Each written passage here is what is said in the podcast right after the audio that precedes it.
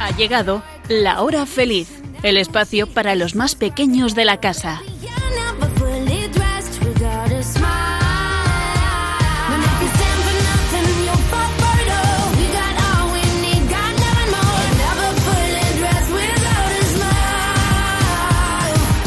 Jesucristo ha resucitado, aleluya. Verdaderamente ha resucitado, aleluya. Muy buenas tardes a todos los amiguitos de la hora feliz. Estamos alegres porque Jesús ha resucitado. Y por eso las campanas suenan, los templos se llenan de flores, los sacerdotes se ponen las vestiduras blancas y en lugar de la cruz se enciende el cirio pascual que representa a Jesús resucitado. Y como es algo tan increíble y maravilloso, pues celebramos cada día de esta semana como si fuera el domingo de resurrección. Es lo que llamamos la octava de Pascua. Bueno, seguro que estaréis tan contentos como nosotros, como nuestras cuatro maravillosas colaboradoras, Elena, Blanca, Nuria y Sonia. ¿Qué tal estáis? Muy bien, muy bien. Bien, muy contentas. Claro que sí. Bueno, y preparada seguro que para disfrutar de un programa más de la hora feliz. Así que vamos con el sumario.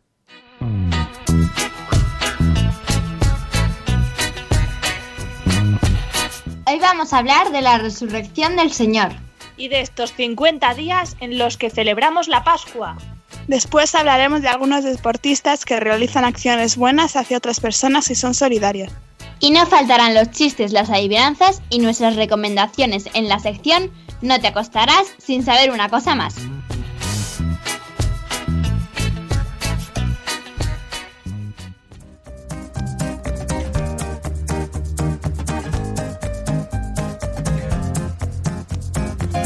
Desconocer las escrituras es desconocer a Cristo. San Jerónimo.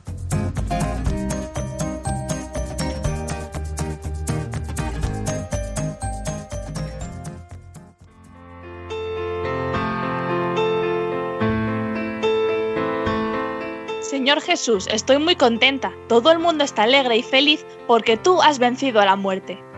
Tú has resucitado y has abierto el camino al de la vida. Gracias Padre porque has resucitado a tu Hijo Jesús. Gracias Jesús porque los que creemos en ti también un día resucitaremos contigo y viviremos para siempre. Nos alegramos con María, tu madre y nuestra madre, madre de toda la iglesia. Amén.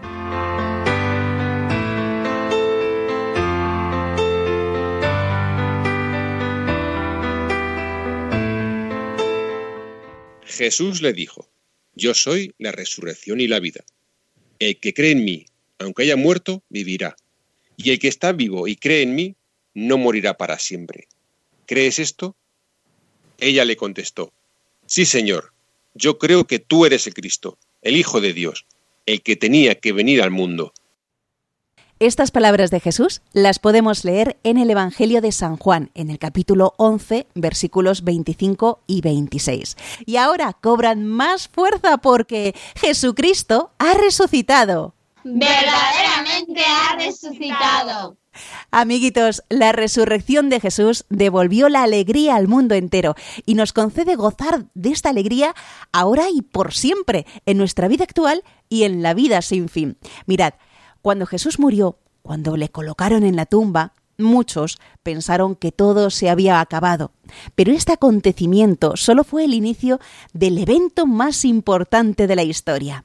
La resurrección es la acción de Dios más importante y decisiva en la historia del ser humano. Jesús nos dice que el pecado y la muerte no pueden tener la última palabra y nos muestra que hay vida eterna y que nosotros también vamos a resucitar. Por eso, el domingo de resurrección es el día más importante en la vida del cristiano. Bueno, a mí me encanta participar y disfrutar de la vigilia pascual.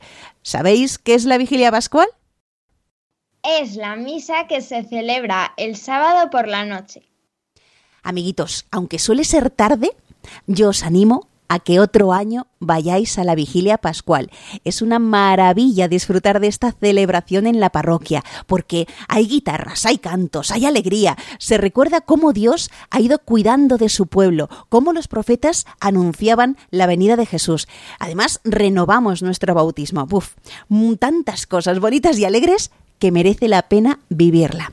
Por cierto, ¿qué fecha creéis que es la más importante para un cristiano? A ver, a ver, vamos a ver. ¿El nacimiento de Jesús o el día de su resurrección? ¿Qué creéis vosotras, Elena Blanca, Nuria y Sonia? Yo creo que la resurrección. Más que el nacimiento. Sí. Yo creo que el día de la resurrección. Yo creo que también. Seguro que hay algunos que dicen, hombre, ya, pero para resucitar primero tiene que nacer, así que el nacimiento también es importante. Sí, pero fijaros lo que nos dice San Pablo. Dice, si Cristo no hubiera resucitado, vana sería nuestra fe. Si Jesús no hubiera resucitado, sus palabras hubieran quedado en el aire, sus promesas hubieran quedado sin cumplirse, y bueno, dudaríamos que fuera realmente Dios, pero Jesús sí resucitó y por eso es el día más importante para el cristiano. También nos alegramos muchísimo en el día de su nacimiento, pero el día de la resurrección es muy importante. ¿Sabéis? Es que también es interesante porque nadie vio a Cristo resucitar, pero Él dejó digamos, unos signos.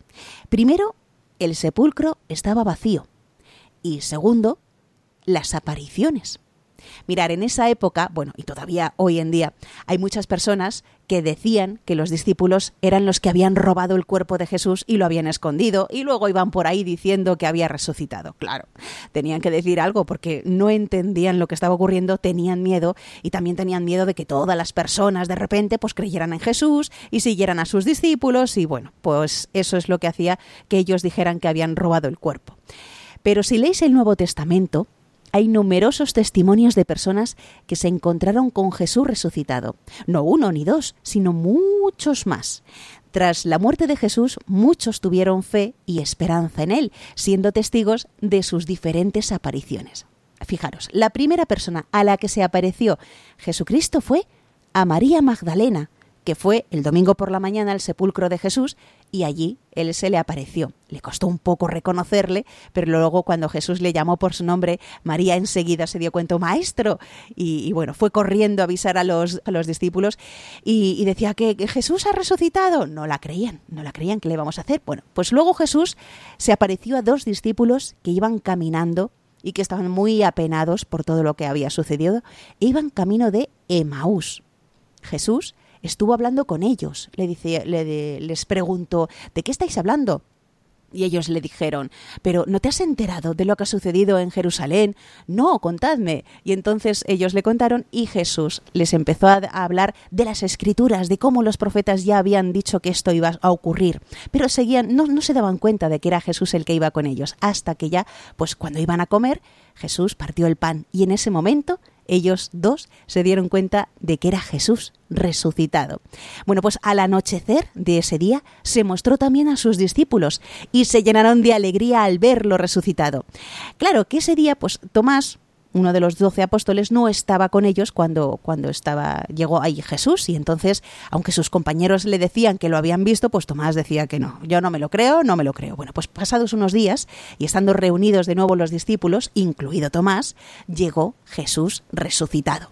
Y se puso en medio de ellos y le dijo a Tomás, que sabía que no se fiaba, trae tu dedo, aquí tienes mis manos, trae tu mano y métela en mi costado y le dijo esto, atención, y no seas incrédulo, sino creyente.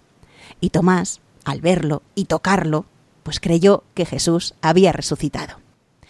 Jesús dijo, felices aquellos que creen sin haber visto. Y eso lo dicen por, pues, por todos nosotros, que, que no lo hemos visto ahí resucitado, porque esto ocurrió hace muchos años, pero nosotros creemos en Él por todos los testimonios que también nos llegan por las escrituras y bueno, pues porque Él sabemos que está a nuestro lado. Bueno, pues más adelante además se apareció a más personas, no una, ni dos, ni tres, ni a los discípulos, no, no, se apareció a más de 500 discípulos a la vez. Así que imaginaros, claro, muchas personas que estaban abatidas diciendo, Jesús, el que creíamos que era el Mesías, el Maestro, ha muerto, pero al verle resucitado, pues creyeron mucho más en él y también pues le dieron a conocer a los demás. Y Jesús se apareció otra vez a los discípulos después de resucitar de entre los muertos. Fue junto al lago donde pescaban sus discípulos. Bueno, lo intentaban, porque en todo el día no habían conseguido nada, y allí les pidió que echaran la red, y de forma milagrosa la red se llenó de grandes peces. Y ya la última aparición a los discípulos eh, fue 40 días después de resucitar. Probablemente, pues también estaba María con ellos. Y en esa ocasión Jesús se despide y asciende al cielo. Antes les pide que esperen en Jerusalén la llegada del Espíritu Santo. Los que estaban allí reunidos le hicieron esta pregunta. Señor, ¿es ahora cuando vas a restaurar el reino de Israel? A lo que él les contestó. No es cosa vuestra conocer los tiempos o momentos que el Padre ha fijado con su poder, sino que recibiréis la fuerza del Espíritu Santo, que descenderá sobre vosotros, y seréis mis testigos en Jerusalén, en toda Judea y Samaria, y hasta los confines de la tierra. Y después de decir esto, mientras ellos lo observaban, se elevó y una nube lo ocultó a sus ojos. Ya veis, amiguitos, Jesús se estuvo apareciendo a muchas personas una vez resucitado y a sus discípulos durante esos días, hasta su ascensión, pues les estuvo hablando del reino de Dios y les estaba preparando para que luego salieran a evangelizar y a dar a conocer por todo el mundo el mensaje de Jesús. Y lo hicieron pero después de recibir la fuerza del Espíritu Santo. Así pues, a ver, amiguitos que nos estáis escuchando desde casa, decirnos cuánto dura la Pascua. A ver, os veo dudar, algunos sí que me están diciendo el número. A ver, Elena, Blanca, Nuria, Sonia, ¿cuánto dura la Pascua? 50 días. ¿Y va desde qué domingo hasta qué domingo? Desde el domingo de resurrección hasta el domingo de Pentecostés. Perfecto. Seguro que en casa vosotros, amiguitos, o en el coche donde nos estéis escuchando, lo habéis dicho también muy bien. Que es el domingo de Pentecostés cuando viene el Espíritu Santo sobre los discípulos y les da la fuerza necesaria para evangelizar. Son siete semanas para celebrar la resurrección del Señor, como si fuera el mismo día. La primera semana es la octava de Pascua, que es la que estamos celebrando ahora estos días. Y dentro de esos 50 días se celebra la ascensión del Señor, aunque no necesariamente a los 40 días de la resurrección del Señor, sino que lo hacemos el séptimo domingo de Pascua, porque aquí lo que no importa tanto es la exactitud de los días como la importancia que tiene en nuestra fe. Y durante estos días, amiguitos, vamos a ver en la iglesia algunas cosas diferentes, cosas que vamos a ver que antes no había en Cuaresma y en Semana Santa y ahora sí. ¿Cómo son? A ver, decirnos algunas. Los sacerdotes van vestidos de blanco. Y también que hay un nuevo cirio pascual. Eso es, que es el símbolo de Cristo resucitado, que es la luz. ¿Qué más? Hay muchas flores.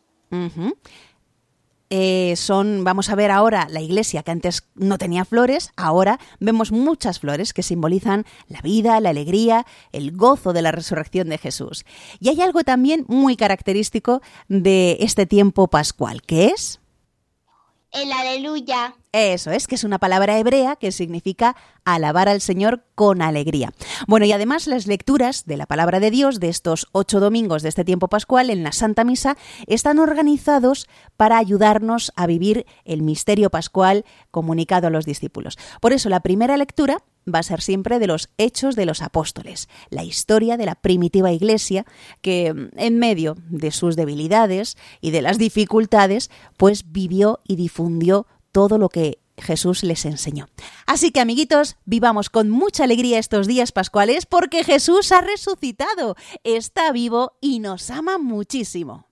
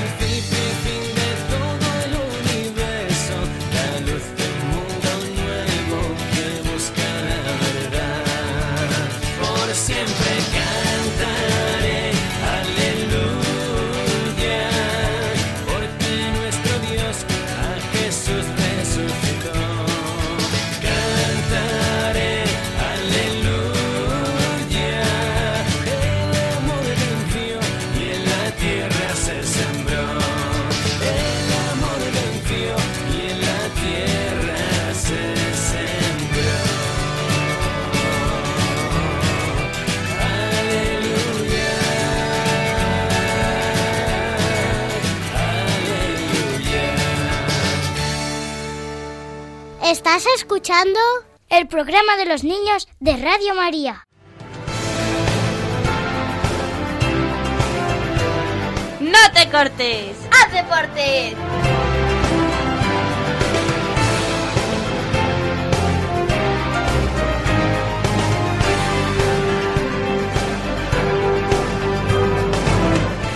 En el año 2013, la Organización de Naciones Unidas proclamó el 6 de abril como Día Internacional del Deporte para el Desarrollo y la Paz. Y esta fecha fue escogida para conmemorar los primeros Juegos Olímpicos llevados a cabo en Grecia en 1896. Y es que el deporte, amiguitos, además de mejorar nuestro estado físico y de divertirnos, también está relacionado con muchos valores importantes para nuestro desarrollo como personas y para una convivencia pacífica, como son la superación, el respeto, el esfuerzo, la perseverancia, la deportividad, la igualdad y la solidaridad. Y precisamente os vamos a hablar de este último, la solidaridad, porque muchos deportistas famosos sienten que tienen que devolver a la sociedad parte de lo que han recibido por sus triunfos deportivos, así que contribuyen a hacer del mundo pues un lugar mejor, colaborando con iniciativas benéficas o, crean fundaciones con fines sociales. Por un lado, destinan dinero a estos proyectos y por otro lado, como son famosos, sus proyectos inspiran a otros seguidores o empresas a ayudar también. Es decir, practican la solidaridad en el deporte y fuera de él. Así que comenzamos con Sonia. Yo os voy a hablar de dos deportistas que además de ser buenísimos en el tenis, son admirados por su gran deportividad y por ayudar a la gente. La gente que se dedica a hacer cosas buenas por los demás se denomina filántropo. Y el primer deportista filántropo del que os voy a hablar es Roger Federer. Nació el 8 de agosto de 1981 en Basilea, que está en Suiza. Está considerado el mejor tenista de todos los tiempos, porque ha ganado, entre otras cosas, 20 Grand Slams, más de 1.100 partidos y ha estado 302 semanas como número uno del mundo. Está casado desde 2009 con la extenista Mirka Babrinek y tienen cuatro hijos. Ha organizado y participado en muchos torneos benéficos, como el Match for Africa en Sudáfrica y el año pasado uno en Australia por los incendios. En estos torneos también ha jugado Rafa Nadal, del que os hablaré luego. Pero aparte de tenista, también es filántropo, porque es el director y fundador de Roger Federer Foundation una fundación con el objetivo de escolarizar a niños en el sur del continente africano y Suiza. Con su labor ya ha ayudado a más de un millón y medio de niños. Los programas en el continente africano tienen como foco la educación infantil, mientras que en Suiza se enfocan en actividades para niños pobres. El principal país africano donde ayuda es Sudáfrica, ya que Roger tiene mucha relación con él porque su mamá es sudafricana y él veía la pobreza cuando iba de vacaciones. De hecho, también tiene esa nacionalidad aparte de la Suiza. Roger Federer ya ha aportado 12 millones de euros y ha ayudado en la construcción de 81 escuelas. Encima, durante el confinamiento, donó un millón de francos suizos para la búsqueda de la vacuna. En 2011 fue considerado la segunda persona más buena del mundo, según la Leather Rep Track después de Nelson Mandela, del que es un gran admirador. En una entrevista dijo que quería que se le fuera recordado más como filántropo que como tenista. Es muy famoso, pero a lo mejor algunos no le conocéis. Eso sí, el siguiente seguro que sabéis quién es con solo decir su nombre, porque es... Rafael Nadal.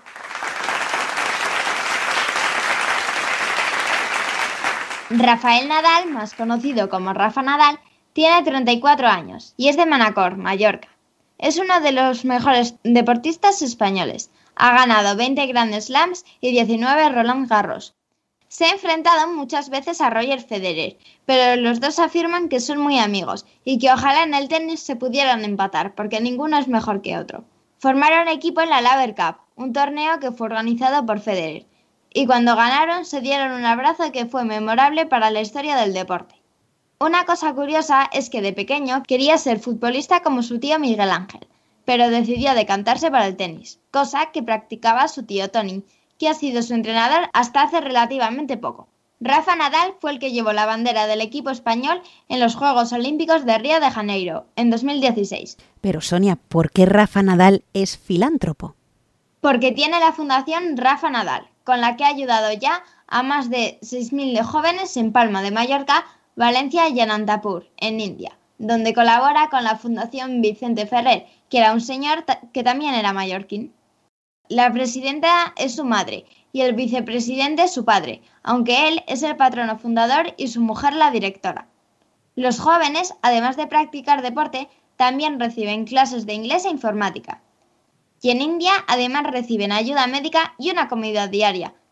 También tiene el programa Más que Tenis, para jóvenes con discapacidad intelectual, y el programa de becas Study Play, con el que facilita que jóvenes españoles puedan compaginar los estudios con su carrera deportiva en universidades de Estados Unidos.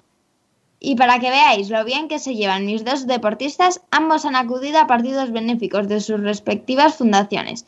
Y Rafa invitó a Roger a la inauguración de su academia y le obsequió con un cuadro que reúne las fotos más significativas de ambos. Qué bonita historia. Muy bien, Sonia. Bueno, pues ahora vamos a ver de quién, de quiénes nos va a hablar Nuria. Yo voy a hablar de Michael Schumacher. Él nació en Alemania el 3 de enero de 1969. Fue piloto de Fórmula 1 desde 1991 hasta 2006. Pero a ver, Nuria, para aquellos que no lo sepan, ¿qué es la Fórmula 1? Es una competición de coches muy rápidos que se hace en circuitos especiales. Y en 2007 se dedicó al motociclismo de velocidad. ¿Pero qué es el motociclismo de velocidad? Consiste en hacer una distancia en el menor tiempo posible, en moto, claro. Volvió a la Fórmula 1 en 2010 y se retiró en 2012. Ha sido campeón mundial de Fórmula 1 siete veces. En 2013 tuvo un accidente muy grave de esquí y se golpeó la cabeza. Todavía se está recuperando. A lo largo de su vida, Michael ha sido generoso con las personas más desfavorecidas. Donó más de 7 millones de euros a las víctimas del maremoto de 2004. Fue nombrado embajador de la UNESCO y ha donado decenas de millones de dólares a proyectos benéficos. Ha donado dinero para las víctimas de las inundaciones de Alemania de 2004 y 2013, aparte de muchas otras donaciones que ha hecho a lo largo de su vida de forma menos pública. Y otro deportista del que os voy a hablar es LeBron James. Es un jugador de baloncesto de Estados Unidos. Nació el 30 de abril de 1964 y mide más de 2 metros de altura. Juega en la NBA americana desde que tenía 18 años. Ha sido nombrado como jugador más valioso en cuatro temporadas y ha sido campeón de la NBA otras cuatro temporadas y en las Olimpiadas ha ganado dos medallas de oro y una de bronce. LeBron James procede de una familia humilde, así que ha creado una fundación para ayudar a la gente pobre. En 2015 donó 41 millones de dólares para que niños con poco dinero pudieran ir a la universidad.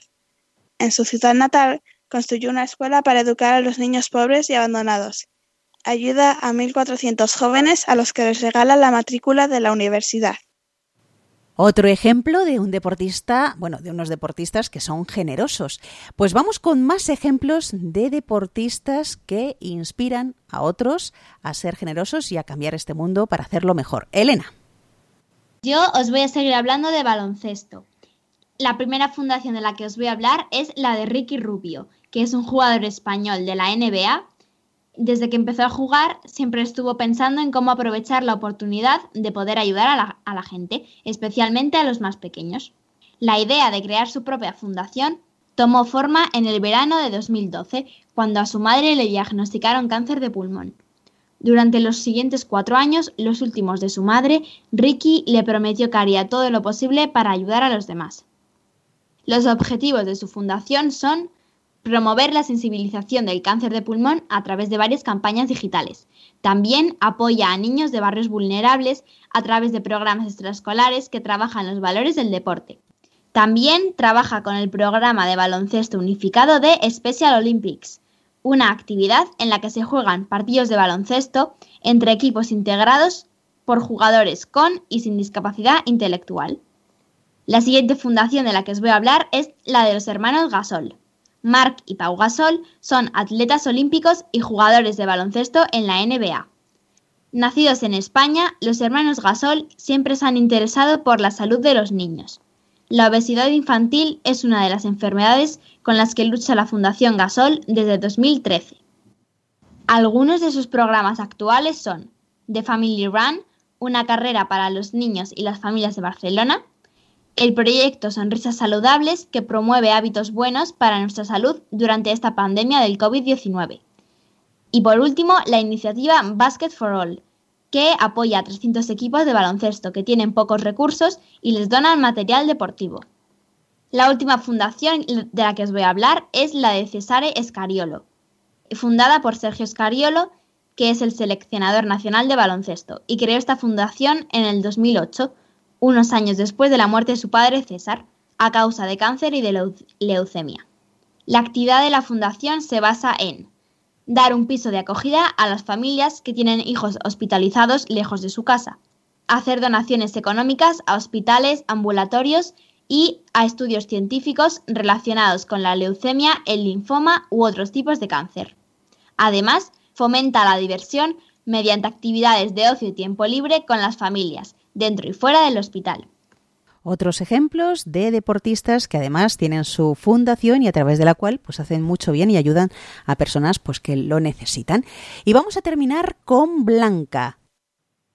No hace falta ser un deportista muy famoso o que gane mucho dinero para ayudar. De hecho, quién sabe, puede que incluso vuestro profe de educación física sea una de estas personas. Os voy a hablar precisamente de un profe de educación física del Colegio La Inmaculada de Marín, que tiene una historia fascinante. Todo ocurrió un mediodía del mes de mayo en 1999. Varios niños, entre ellos Aarón González, de 10 años, esperaban sentados en una parada del autobús, cuando un coche los atropelló y cuatro de los pequeños resultaron heridos. Tres de ellos muy levemente, pero Aarón le rompió las piernas. Todos mis compañeros me arroparon, me ayudaron muchísimo, no me sentía solo. Y eso que fue duro, porque aunque iba mejorando, estuve más de dos años en silla de ruedas y luego me prohibieron totalmente hacer deporte. Pero yo empecé a convencerme de que si quería, podía hacerlo, o al menos intentarlo, y mis amigos me ayudaron mucho. Tenían muchísima paciencia jugando conmigo para que no me lastimase. Recuerda, Aaron. Llegó un día en el que él montó un equipo de fútbol sala como no podía jugar, empezó a entrenar a sus compañeros, pero poco a poco fue empezando a jugar. Al principio lo hizo incluso con muletas. Luego logró caminar solo, correr y hacer deporte otra vez. Al final no fue más que un combate que tuve que luchar. Y de ahí, casi sin darse cuenta, se vio dando el salto a un ring del boxeo.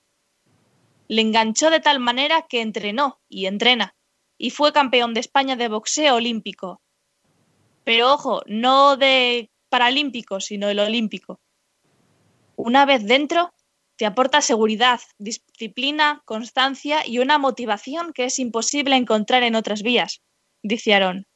El boxeo le ha ayudado mucho a creer en sí mismo y en que en el boxeo como en la vida hay que levantarse y seguir luchando. Aarón quiere que eso que le ha hecho fuerte compartirlo con otros y fundar un club de boxeo para niños y adolescentes, Team Thunder. Antes de iniciar este proyecto, pasó un año luchando contra los prejuicios de este deporte, que era poco conocido y con mala reputación. Al principio nos rechazaron por miedo a las críticas, es normal, tenían miedo a que nazcan macarrillas. Y a base de trabajo, fama y resultados, logró cambiar esta tendencia. Nosotros fomentamos el boxeo olímpico en el que lo primero es la salud. Ahora, su fundación tiene como unos 80 chavales en donde los aleja de que hagan posibles acciones malas en las calles y del ocio aburrido, y les enseña valores, respeto y disciplina. Qué bonito testimonio, Blanca, de Aarón González. Bueno, pues ya sabéis, amiguitos, que bueno, hace dos días celebrábamos ese Día Internacional del Deporte para el Desarrollo y la Paz y cada uno de nosotros también puede hacer algo para hacer de este mundo pues un lugar mejor.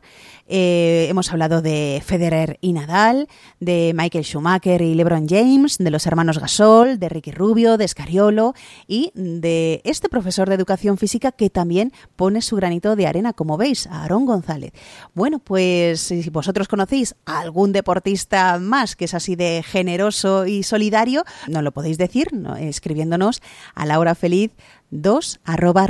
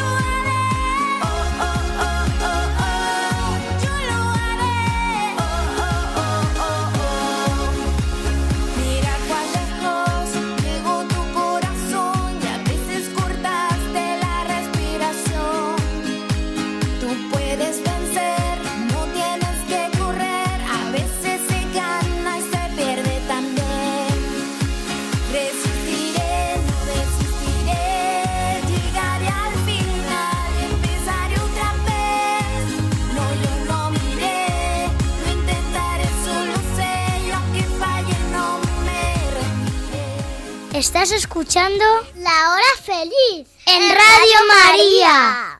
Reír no más hasta reventar. A mí reír me gusta sin descansar. Chistenanzas. Humor me da el más y más reír. No tiene ninguna gracia. buen humor,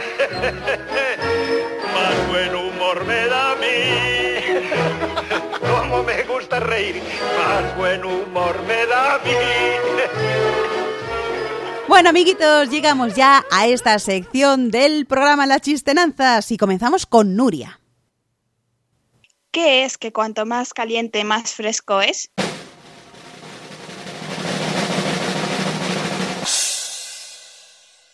¿El secador? No, ¿El viento? no. A ver, fresco no de frío o calor, sino de, de mm, reciente. La comida.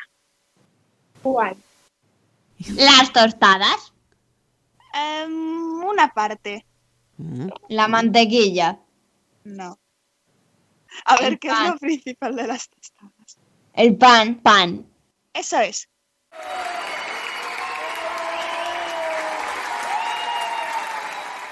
Vamos con Elena, tu adivinanza. Sobre la mesa se pone, sobre la mesa se parte, y entre todos se reparte, mas nunca, nunca se come.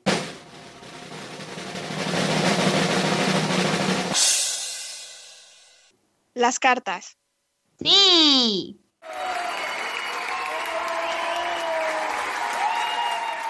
Muy bien. Eh, Blanca, tu adivinanza.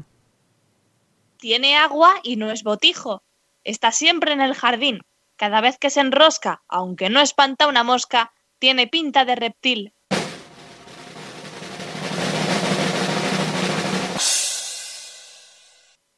¡Ay, yo! ¡La serpiente! ¡Uy, la manguera!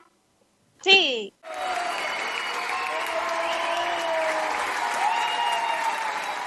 Muy bien. Soria, tu adivinanza. ¿Qué es lo que cuando más corres más cuesta coger?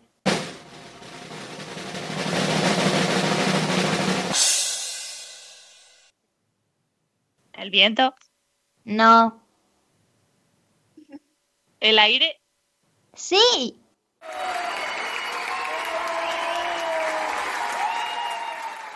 Perfecto, pues vamos con los chistes y comenzamos con Blanca. Un señor se dirige con una pila de papeles hacia una trituradora de papel. Los deja encima de una mesa cercana y empieza a mirar de forma muy confusa a la trituradora. Mira por un lado, la mira por el otro y se pone a tocar botones con cara de no saber lo que está haciendo. Entre tanto, pasa un empleado y muy amablemente le ofrece su ayuda. Coge los papeles, los coloca en una ranura y se oye el sonido de los papeles cuando se trituran. El empleado le dice al señor, ¿ve qué fácil? Y el señor le dice, ¿y, ¿y por dónde salen las copias?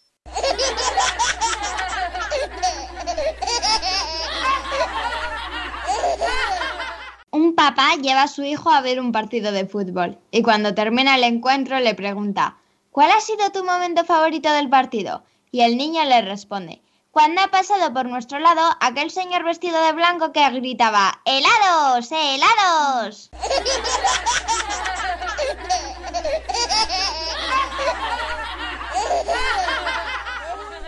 Una señora que visitaba una exposición de pintura contemplaba cada cuadro con admiración, hasta que llega a uno de ellos y pregunta enfadada, ¿y a esto llaman arte? Y le contesta el guía, no señora, a esto le llaman espejo.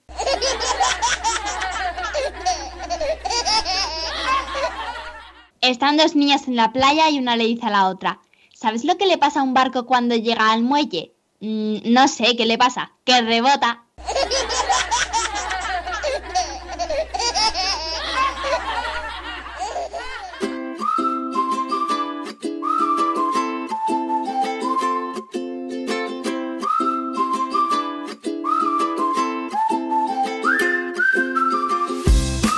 No te acostarás sin saber una cosa más.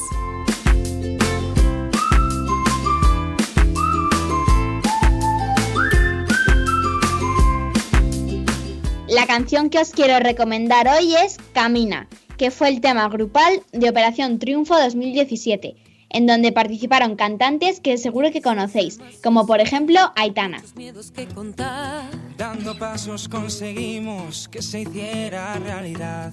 Llegamos con las maletas, una meta que alcanzar. Y una caja de canciones que no dejan de sonar. Y cuando pienses que no puedes más, grita fuerte y lucha hasta el final. Seré tus alas, tu no que esto acaba de empezar.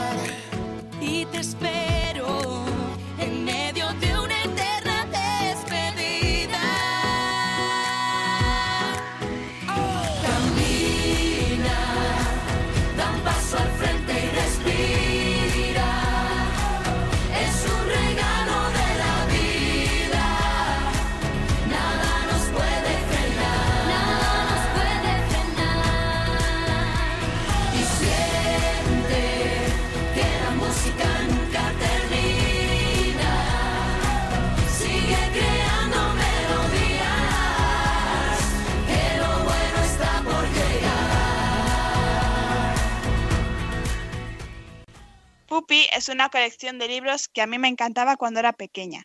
Cuentan las aventuras de un simpático extraterrestre en la Tierra que se hace amigo de unos niños. Y su escritora es María Menéndez Ponte.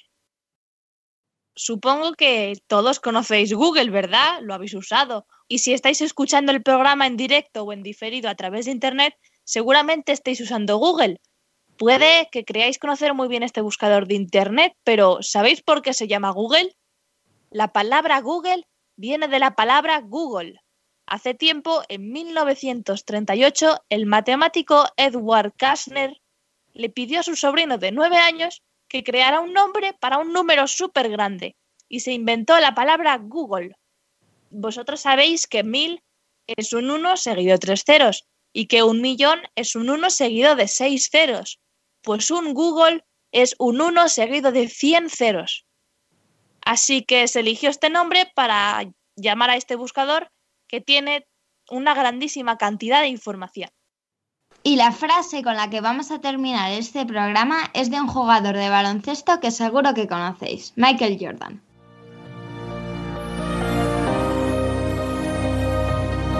Los obstáculos no tienen que detenerte. Si te encuentras un muro, no te des la vuelta o te rindas. Averigua cómo escalarlo, atravesarlo o rodearlo.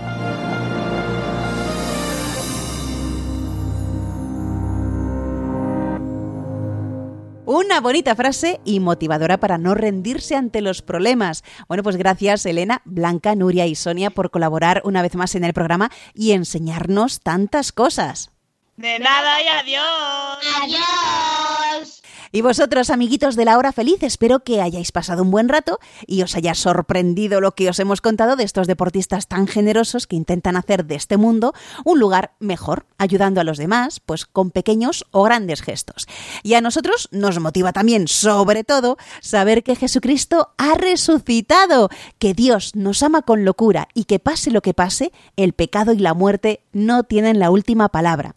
Y amiguitos, si queréis compartir con nosotros lo que para vosotros significa estos días de Pascua, o si conocéis algún deportista que también ayuda a otras personas, pues nos podéis escribir al email lahorafeliz2 arroba y si nos enviáis una carta la dirección es Radio María, La Hora Feliz Yolanda Gómez, Paseo Lanceros 2, primera planta 28024 Madrid. Y os recordamos que podéis volver a escuchar de nuevo este programa u otros anteriores que hemos hecho en el podcast de Radio María. Para ello tenéis que entrar en la página web www.radiomaria.es y buscar La Hora Feliz Yolanda Gómez. Y ya nos volveremos a encontrar, si Dios quiere, dentro de dos semanas. Y vosotros sed buenos. Sí, se puede. Sí se puede. Un fuerte abrazo para todos y ser felices.